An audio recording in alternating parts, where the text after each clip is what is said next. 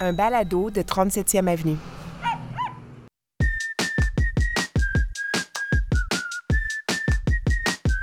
Le dimanche 16 octobre 2022. Allô, Steve Prou au micro du balado de la culture médiatique pour un nouvel épisode. Cette semaine, je reçois un sympathique gaillard qui produit un balado qui compte parmi les raisons qui m'ont convaincu moi-même de fréquenter et de collaborer à l'univers du balado. Très content de passer un moment avec Fred Savard.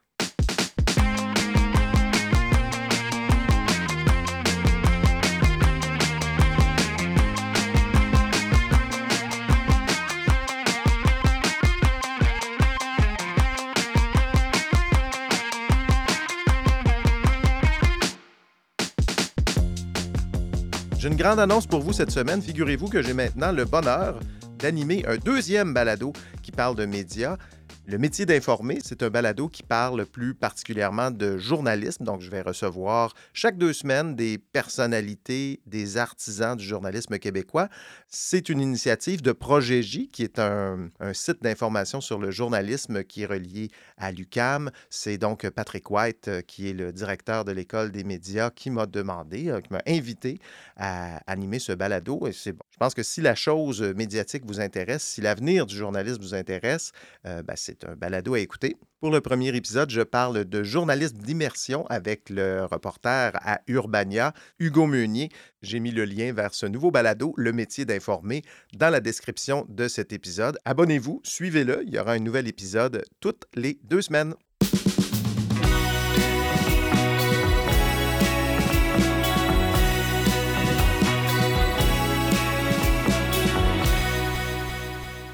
Fait de l'humour engagé au début des années 2000 au sein du groupe Les Apartistes. Il a co-animé l'émission La soirée est encore jeune sur les ondes de la première chaîne pendant six ans.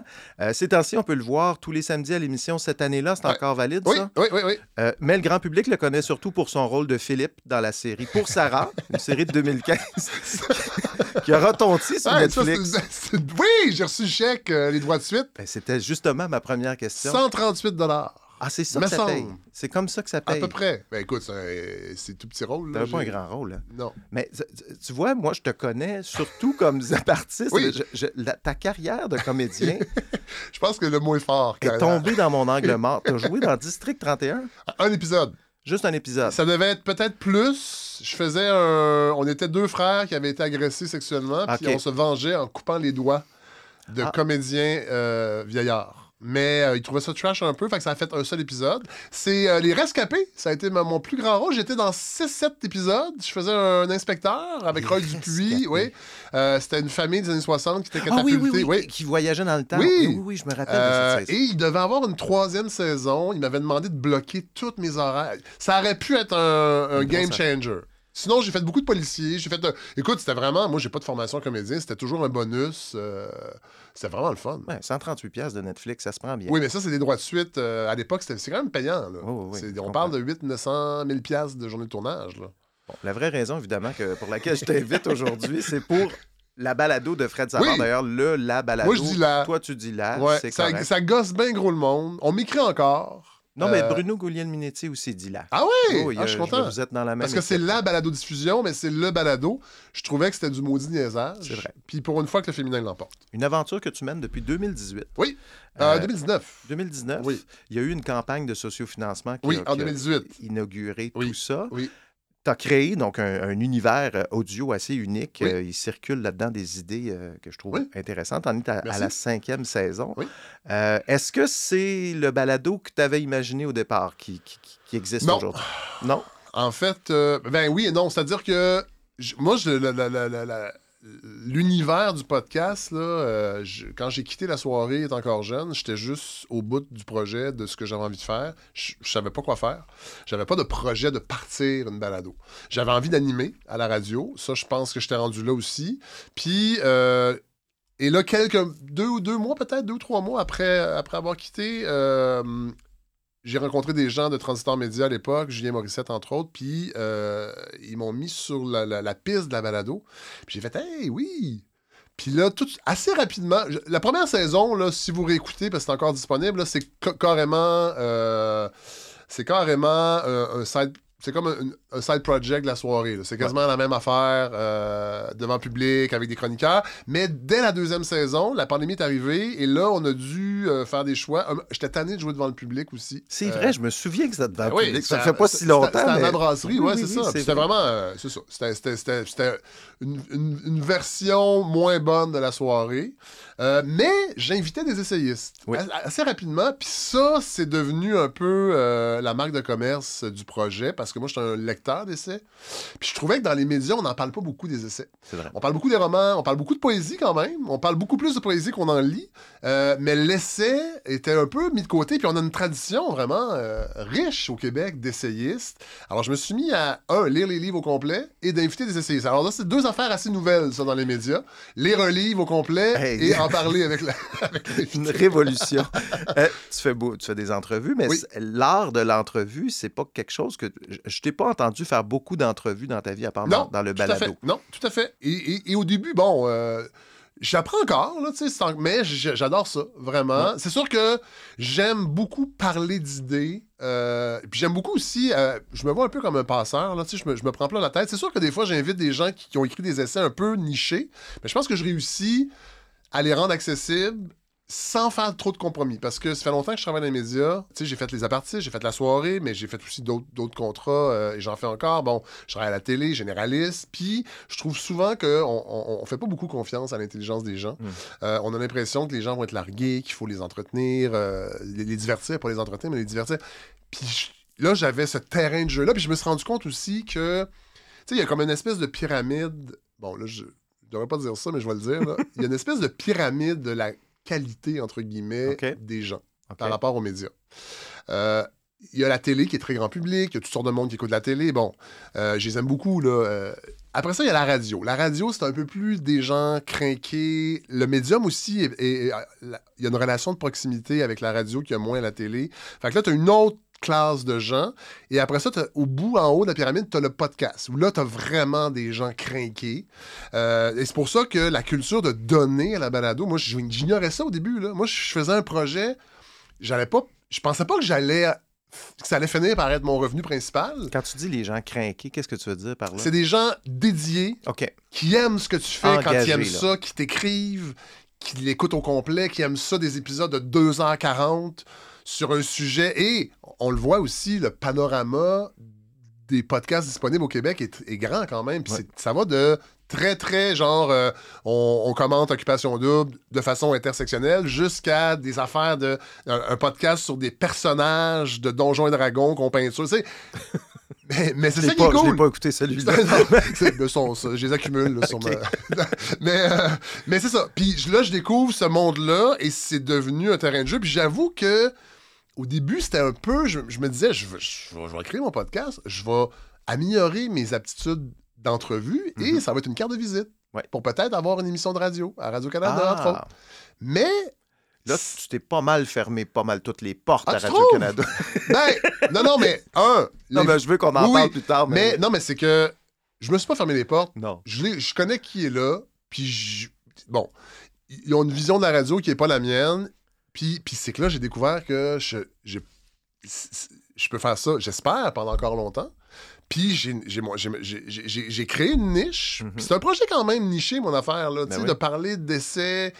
Mais pour l'instant, ça fonctionne très bien. Puis les revenus sont quand même là. C'est sûr que c'est beaucoup de travail, mais j'adore ça.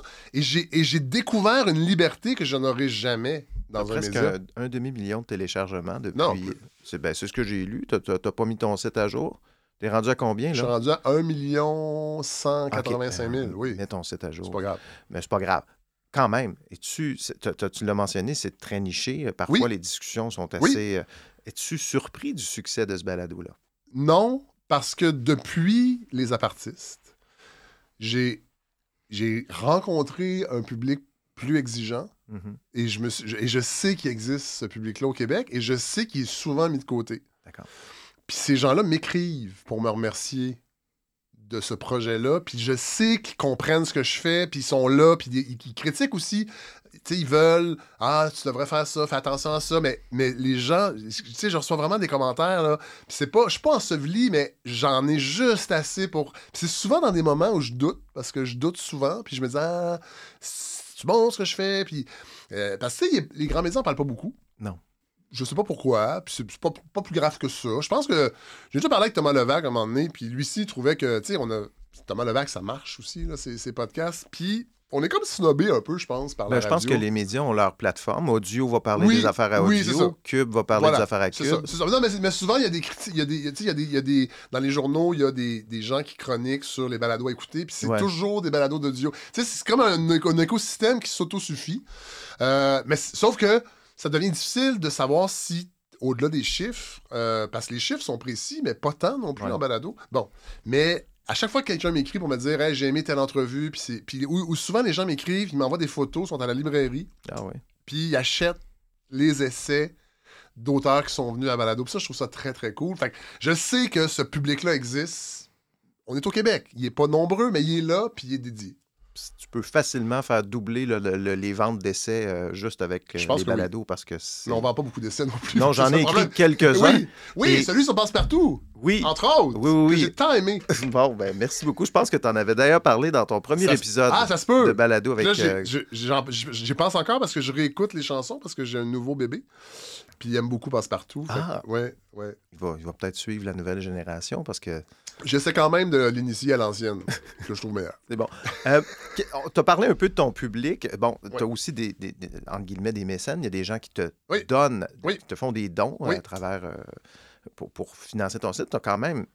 Moi, j'ai été quand même surpris. Euh, là, on est rendu. euh, L'an dernier, c'était 80. Tu avais un objectif de 80 000. Ouais. Tu l'as atteint. Euh, non, j'ai vu 73, 74 000. À peu près, oui. À peu près. Ouais. Cette année, tu es. Suis encore 80, mais tu sais, l'objectif, il est un peu. euh, Mais tu sais, il- 80 000 de, de dons, c'est Oui. quand même bien là, pour très un bien. balado. C'est très, très bien. Qui sont tes mécènes? Qui, euh, si tu avais à établir un personnage de. Il y a des gens qui donnent 10 piastres, euh, il y a des gens qui donnent 10 piastres par mois, il y a des gens qui donnent 350, euh, il y a des gens qui donnent... Mais habituellement, là, c'est entre... Puis moi, je propose 60 par année, Mhm. 5 par mois. Normalement, quand tu donnes ça, tu as accès à du contenu euh, exclusif. Euh, c'est sûr que c'est beaucoup de travail, parce que c'est d'autres épisodes que je fais. Bon, euh, mais les gens m'écrivent souvent pour me dire on s'en fout, on veut juste payer pour. euh, Mais je pense que c'est des gens, beaucoup d'universitaires, ça c'est sûr, beaucoup de profs d'université. C'est souvent eux qui m'écrivent pour me remercier de leur offrir quelque chose à écouter qui sort un peu bon. Euh, mais c'est des gens, c'est des lecteurs, je pense. En, en premier lieu, c'est des lecteurs, mais je parle pas seulement de livres. C'est ça que je trouve cool, c'est que les gens ils me suivent. Des fois, je parle de musique. Il y a un épisode, c'est Daniel Lanois. J'ai écouté l'épisode de Sur Plume la Traverse Voilà. avec Simon Jaudoin. Voilà, c'est fascinant. ça. Puis c'est ça que j'aime, c'est instinctif. Quand j'ai envie de faire quelque chose, deux semaines après, je le fais. Puis, euh, puis souvent, les gens, ils m'écrivent pour me dire, je les écoute pas toutes parce que ça m'intéresse pas tout le temps, mais je te supporte quand même parce que je suis content qu'il y ait cette diversité-là. Fait que tu sais, c'est quand même, c'est précieux, là, d'avoir des gens qui te suivent, qui te supportent.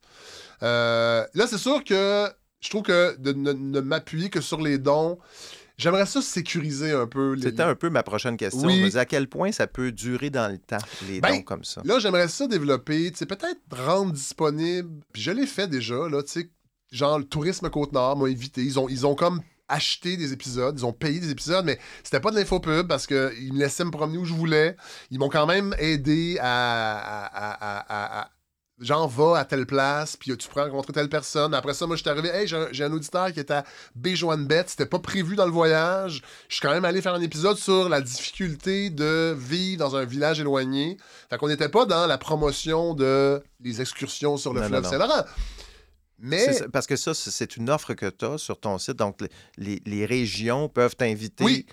Parce que je veux me promener. Dès le début, je voulais me promener, aller partout au Québec parce que j'aime ça faire de la route. Puis, à beaucoup de régi- dans beaucoup de régions. J'aime ça. Euh, puis là, tu vois, je m'en vais au Festival de cinéma de, de la BTB-Témiscamingue euh, à la fin du mois. Euh, fait que là, je me dis, bon, comment je fais pour offrir des épisodes qui seraient commandités, ou, mais qui s'inscriraient dans les valeurs de la balado. Euh, tu sais, parler peut-être avec les groupes communautaires qui ont des budgets un peu pour faire connaître ce qu'ils font, puis qui n'arrivent pas à le faire via euh, les médias plus traditionnels. Puis je pense que ça, tra- ça trahirait pas le, le, le, Non, le ben, tu projet commences la saison cette année par, euh, je me rappelle plus le nom, Inouchouane, rappelle-moi le. Ah, euh, Tenam. À Manio Tenam. Tenam, bon, oui. ben, Mais ça, ça faisait partie des épisodes. de la côte, Touriste côte Ouais, Nord. et- avec, le- euh, avec l'invitation de la touriste Côte-Nord. OK. Puis là, tu t'en vas dans un studio d'enregistrement qui avait été créé par Florent Volant. puis Oui, avec son fils, c'était malade, là. C'était une discussion euh, vraiment Ouais. intéressante. Fait que, tu sais, là, c'est ça. J'essaie de voir comment.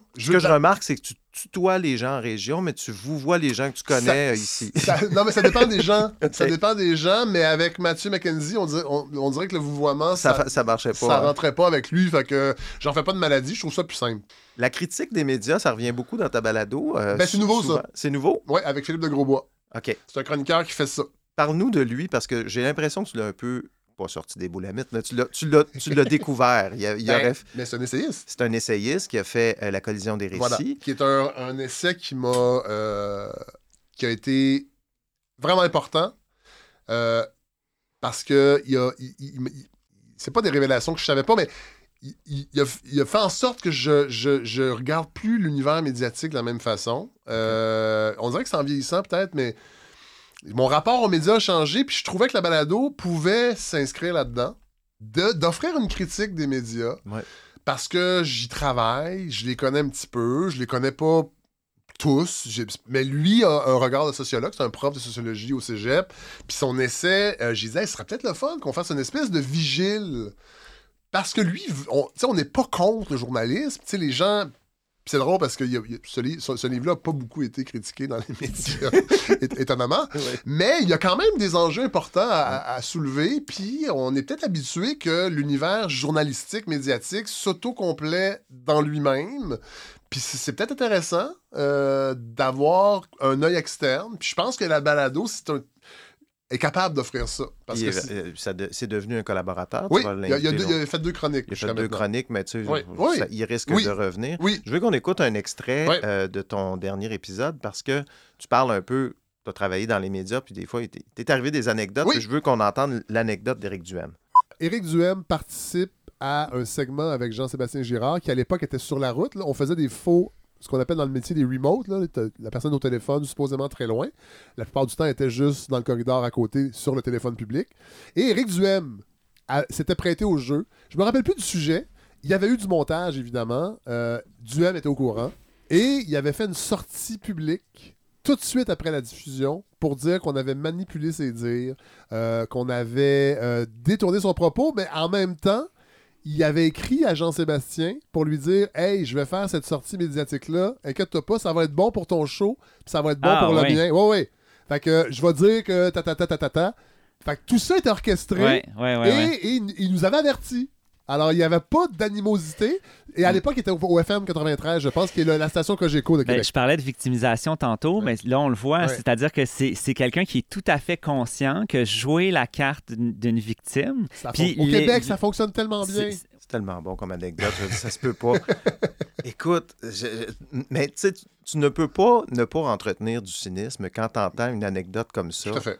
Euh, je Ouais. veux dire, que- Ça en est juste une. là. Je veux dire, il a, il a sûrement fait ça plusieurs fois par la suite. Euh, mais c'est Eric Duhem. C'est C'est Éric Duhem. Voilà. qui fait partie de tes têtes de Turc euh, au même titre que Christian Rioux, qui, qui- Ben, des têtes de Turc, je je suis pas sûr- Non, parce qu'on n'en parle pas, le- tant le- que ça. Mais Christian Rioux, moi, moi j'ai- une sensibilité par rapport au discours de l'extrême droite qui est en train de se normaliser au Québec. Puis je sais que les gens n'aiment pas ça quand on dit ça, extrême droite, parce que on a comme l'impression qu'on n'est pas vraiment dans les grands débats. Fait qu'on peut, ça peut pas être nous, ça. Puis, tu sais, on n'est pas raciste, puis on n'a pas été méchant avec les Autochtones, puis on est des victimes. Fait que- Mais il y a une montée de ce discours-là, et Christian Rioux en est un des héros. Euh, Éric Duhem est subtil, plus subtil. Euh, Max Tubac-Côté, on peut pas nier ça. Fait que oui, euh, j'essaie, quand, quand, quand, quand je pense que c'est pertinent de les de déconstruire ce discours-là, mais j'en fais pas de maladie. Mais là, c'est que j'ai- j'ai décidé en tant qu'abonné du devoir depuis des années d'arrêter de donner mon argent à ce discours-là. Parce que les gens me disaient, ben, t'as qu'à pas le lire. Mais c'est parce que je trouve ça problématique d'être abonné d'un journal. Puis tu sais, quand il y, y a une chronique de Ryu et de Jean-François Lisée dans le même exemplaire, je trouve que ça commence à être difficile de rester abonné. Puis je, je veux pas censurer ces discours-là parce que je trouve que la liberté d'expression, c'est une valeur. Je trouve pas. Je considère que c'est une valeur essentielle. Je pense pas qu'on peut dire ce qu'on veut. Euh, je suis pas dans la censure, mais je pense qu'en tant que consommateur. Tu vas pas le financer. Exactement. Puis, tu sais, ces gens-là arrêtent pas de dire. Je, je- Ces gens-là arrêtent pas de dire que la gauche est partout au Québec, puis la, la- la gauche run le show. Puis c'est une. C'est drôle parce qu'avant de venir, là, j'ai eu la mauvaise idée de faire un tweet euh, pour euh, niaiser un peu. Tu le regrettes toujours. hein, Nantel, oui. mais c'est parce que je, je sais qu'il faut pas faire ça, mais c'est ça. Le Guy qui pense faire des combats sociaux, puis j'ai juste dit que, bon, euh, vous irez voir. mais là, je savais, là, il y a une horde de trolls. Puis tu sais, je le prends avec humour un peu, mais tu sais, qui pensent que, comme Guy que la gauche, tu sais, il y a comme une... Il y a comme une, euh, une, une doxa, puis on, on peut plus rien dire. Puis ces gens-là ont une multitude de tribunes, s'enrichissent, font beaucoup d'argent à répéter qu'ils peuvent pas parler, tu sais. Ouais.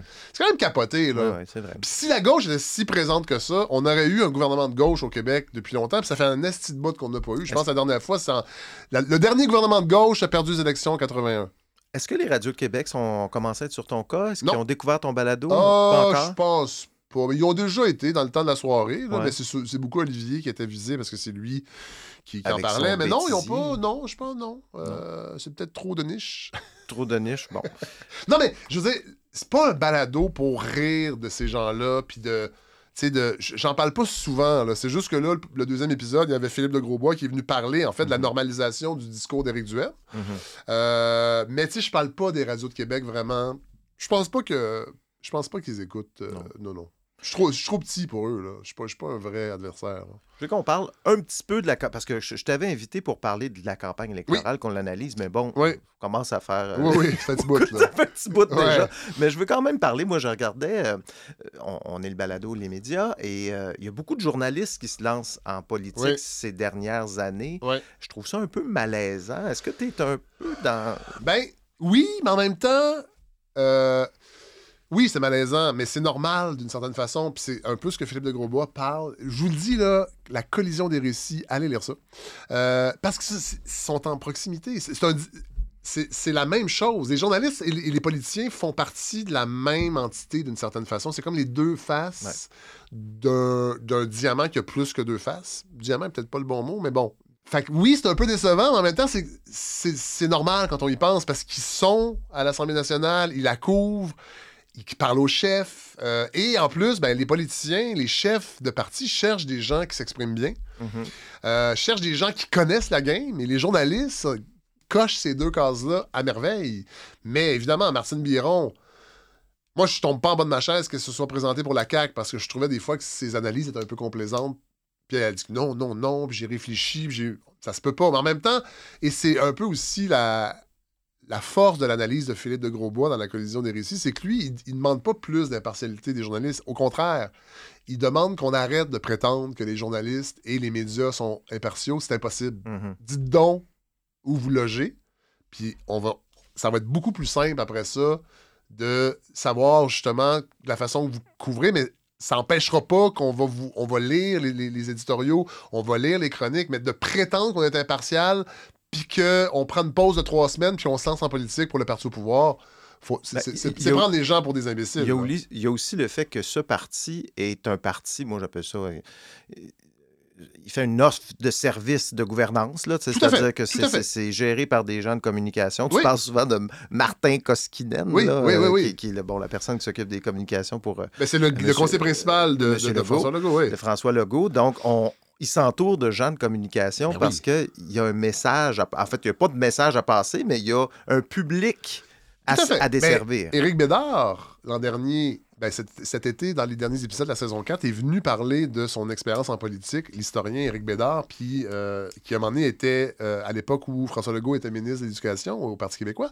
Et euh, Éric Bédard est militant et il est invité.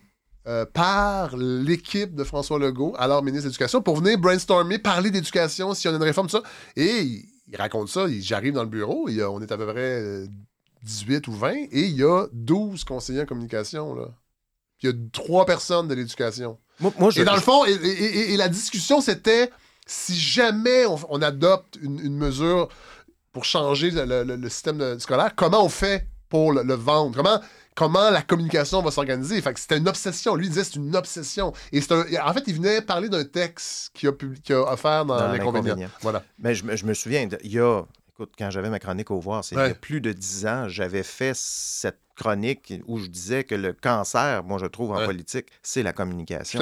C'est ces experts-là Ouais, ouais. qui font en sorte qu'on regarde un débat des chefs, c'est du théâtre d'été, c'est des textes qui apprennent, c'est- ça n'a pas de bon sens. Là. Mais c'est, et c'est, c'est la campagne électorale que j'ai le moins suivie de toute ma vie Ah parce oui? que je savais. En fait, je- c'était plus sain pour ma santé mentale. Puis là, j'ai pris une pause des médias aussi, euh, des journaux. euh, je les lis beaucoup moins. J'écoute à peu près plus la radio parce que j'ai aussi changé de table tournante. Puis j'écoute beaucoup de vinyle, mais j'écoute la musique. euh, puis je trouvais que le matin, des fois, la radio, même à Radio-Canada, là, puis j'en ai fait de la radio aussi à Radio-Canada. Là, je ne veux pas dé- démoniser la radio de Radio-Canada, mais le, le, le blabla constant le matin, ça. Puis, on est- c'est comme naturel parce que depuis que je suis enfant, la radio joue à la maison.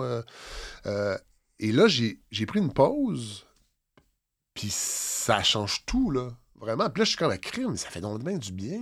Puis on se rend compte, après, j'en prends, prends aussi des pauses médias, puis on se rend compte que quand on y revient, on n'a pas perdu grand-chose. Ah non, mais Hein, non. on, a- Cela dit, on rattrape les je suis encore sur Twitter. Fait que, Ouais. tu sais, je vois bien ce qui se passe aussi dans les grands médias parce qu'ils sont tous sur Twitter. C'est comme un résumé avec les- le moins beau aussi. Mais je me suis pas complètement déconnecté. Mais médias écrits, médias parlés, télé, télé, ça, je l'écoute plus. Je veux dire, j'ai plus le câble depuis des années. Ah J'écoute ouais. juste. Mais, mais c'est ça. J'ai pris une pause, ça fait vraiment du bien. Je vais y revenir. Mais ça. Je trouve qu'il y, a un- il y y a un son ambiant constant. Puis c'est un peu ça le problème, c'est que ce n'est que ce n'est que ça, dans le fond. C'est un son ambiant, puis euh, je, je- je- pense qu'il faut prendre un pas de recul, puis j'aime mieux lire des essais, justement, euh, en écoutant de la musique, que d'être dans le bruit constant de tout le monde qui essaie d'avoir la parole, puis euh, voilà. Quels essais sont sur ta table de chevet en ce moment? Ben là, c'est sûr que pour la balado, là, ça a beaucoup, beaucoup, euh, ça a beaucoup influencé, euh, ça influence beaucoup mes lectures parce que je prépare des entrevues, puis vu que je lis les livres au complet, ben c'est plus long. Mhm. Euh, tu sais, je peux pas inviter quelqu'un qui a sorti un livre la semaine, la même semaine. Faut que j'aille- Bon. Là, je suis en train de lire un livre de Pierre Lavoie, qui est un chercheur, si je en histoire, je crois, et c'est sur les artistes de l'immigration au début du 20e siècle, dont la Bolduc. Rudy Vallée. Rudy Vallée, qui est, euh, qui est le premier crooner américain qui a inspiré Bing Crosby et Frank Sinatra, euh, et Jean Grimaldi, le père de Francine. Et en fait, il, il s'intéresse à comment les, les- les- les- la relation entre l'immigration québécoise, à l'époque, on disait canadienne-française, euh, en Nouvelle-Angleterre, et les liens sur le plan culturel. Comment les nouveaux arrivants maintenaient un lien ou pas. Euh, et la Bolduc a fait beaucoup de tournées à l'époque euh, dans ces milieux-là. Alors, co- comment, comment s'échange, dans le fond, la culture. euh, et, et Rudy Vallée, c'est un fils d'immigrants québécois qui est devenu une méga star aux États-Unis. C'est un des premiers.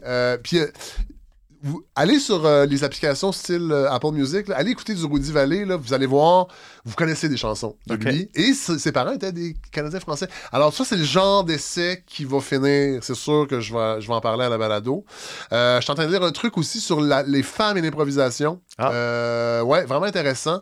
Euh, une analyse euh, féministe de l'improvisation euh, au Québec. Vraiment Ah intéressant. non, pas une fille dans notre équipe d'impro. Ah non, mais c'est des choses que, mais c'est des choses que j'ignorais. Non, mais lui, la LNI aussi, Robert Ah ouais. Gravel, Ah et ouais. à- avec des verbatims d'improvisation de l'époque, analysés. Euh, c'est Lucie Joubert et une, euh, une, euh, une improvisatrice qui est, je pense que c'était sa thèse, son mémoire de maîtrise. Euh, là, le nom m'échappe parce que je suis pas bon d'un nom. J'en reçois tellement que. Mais tu sais, c'est ça. C'est- les deux principaux. Un livre aussi de Pierre Lefebvre. Voilà. J'ai toujours à peu près une dizaine de livres en route, mélangés avec des romans aussi. Merci beaucoup, Fred Savard. On va écouter ça, on va continuer à te suivre. Ben oui, ça fait merci de l'invitation. Est-ce que la carrière de comédien, ça continue toujours? Ben non, euh, on m'offre plus de rôle. Je pousse pas là-dessus, ben ben. J'ai plus d'agence, anyway. euh, Ah non? Non. Euh, Dans Stat, t'aurais pas aimé ça jouer euh, ah, un non, policier? Un autre petite série de médecin. J'aurais dit non, je pense. non. Merci, Fred. Salut.